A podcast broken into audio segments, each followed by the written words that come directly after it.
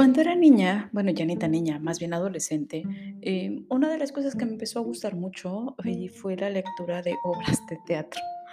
Entonces, no sé si en algún momento, eh, llegaste a leer Hamlet.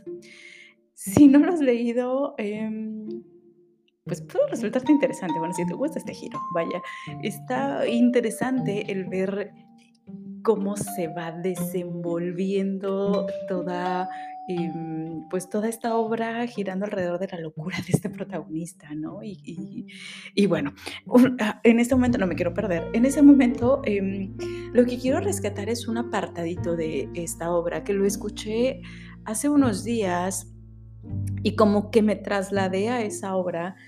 em, y el impacto que puede tener el cómo nos vamos viendo cada uno en nuestro día a día, en las decisiones que vamos tomando.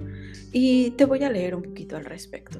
En esta, en este fragmento está hablando eh, Hamlet con un par de, podríamos llamar em, visitantes, ¿ok?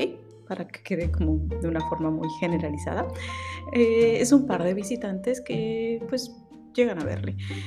Em, y Hamlet al momento de recibirlos les pregunta, bueno, a ver, ¿por qué delitos han llegado a vivir en esta prisión? Y uno de los visitantes le pregunta, ¿en, en prisión? ¿A qué te refieres? Y Hamlet dice, sí, claro, Dinamarca es una prisión. Y entonces el otro compañero menciona, bueno, es que todo el mundo podría ser una prisión. Y aquí viene lo interesante. Hamlet menciona, sí, el mundo puede ser una prisión muy grande, con muchos guardias, con muchos encierros, con muchos calabozos, pero de todas las prisiones, Dinamarca es una de las peores. Y los compañeros, estos personajes, mencionan, bueno, no creo que no estamos muy de acuerdo con esa opinión. Em, y Hamlet refiere, para ustedes podría no serlo, porque no hay nada ni bueno ni malo en sí en el lugar, sino en la fuerza de su fantasía. Para mí es una verdadera cárcel. Y esta es la parte que quiero estar resaltando.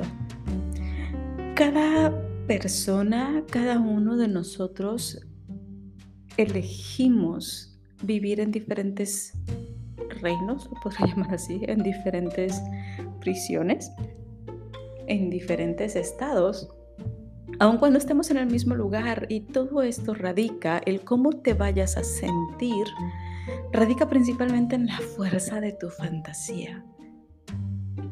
¿Qué mundo estás viendo a tu alrededor? ¿Alguna vez te lo has preguntado? ¿Cómo es el mundo que te estás construyendo? Esta es una parte que yo considero resulta vital ponernos a analizar de vez en cuando. ¿Qué tipo de mundo me estoy creando a partir de las cosas que elijo ver, a partir de las creencias que tengo respecto a cómo se configura mi mundo? ¿Y a qué me refiero específicamente con las creencias que tengo respecto a cómo se configura mi mundo? Te pongo un ejemplo como muy determinista. Hay personas que creen eh, que todo mundo te pide o se acerca, más, más que te pida, se acerca a ti porque te va a pedir algo. Y viven el mundo así. Y me ha tocado conocer a mucha gente de, ay, mira, te está buscando, algo va a querer, algo quiere. Y digo, que, que uno, qué feo no estar dispuesto a dar algo. y dos, ¿por qué te desgastas tanto en adelantarte lo que pudiera querer alguna persona o no, en vez de estar dispuesto y abierto verdaderamente a escuchar? Que creo que pudiera ser una, pues, mejor alternativa, ¿no? Al menos desde mi punto de vista. Y, mm, hay personas que se van construyendo su realidad porque tienen la firme creencia de, por ejemplo, el dinero es súper difícil de conseguir y se gana con el sudor de su frente y tienes que hacer cosas nefastas y ya sabes, hasta esa frasecita de que tan malo será el trabajo que hasta te pagan por hacerlo. Mientras que habemos otro- otra serie de personas que disfrutamos el trabajo verdaderamente, que es, es- el trabajo es sinónimo de servicio de ayudar, de apoyar, de hacer con lo que yo soy y tengo un mundo mejor y que además me paguen por ello. Qué maravilla, qué bendición. Tengo que, disfruto y me pagan. Ese tipo de mindset está dándose en este momento por diferentes personas.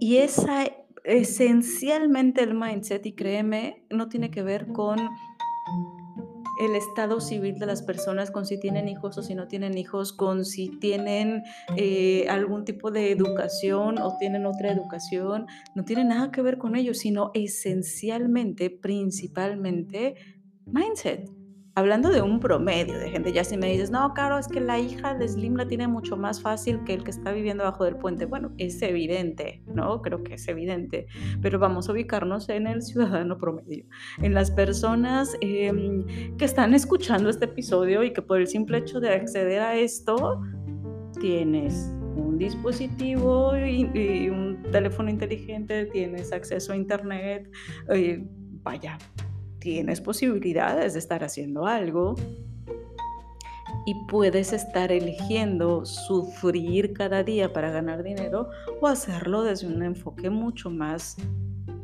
pleno. Ese tipo de mentalidad, que eso es un ejemplo que vaya derivado a lo que me dedico, lo vivo de una forma como mucho más constante, pero así como eso, hay N cantidad de historias, de fantasías que nos vamos creando en nuestra mente y que van generando que vivamos en una cárcel o no. Y es que en muchas, en muchas ocasiones minimizamos o dejamos de ver la fortaleza de nuestra imaginación.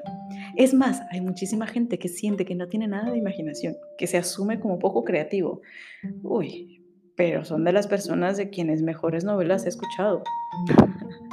Porque ocurre algo y su mente empieza a volar y empiezan a creer tal cantidad de cosas. Eso es tu imaginación es fantasía porque la realidad es que no está ocurriendo. Aun cuando dentro de tu mente digas, no, es que sí, esto es lo que está pasando.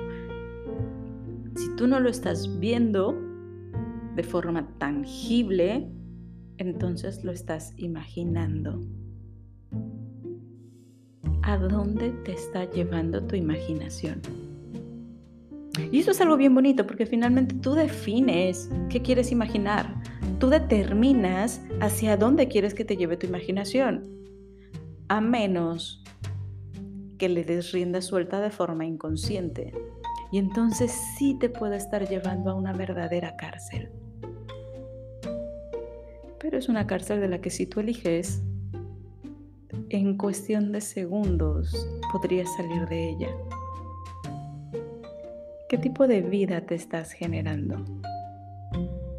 Hacia dónde se mueve el poder de tu imaginación.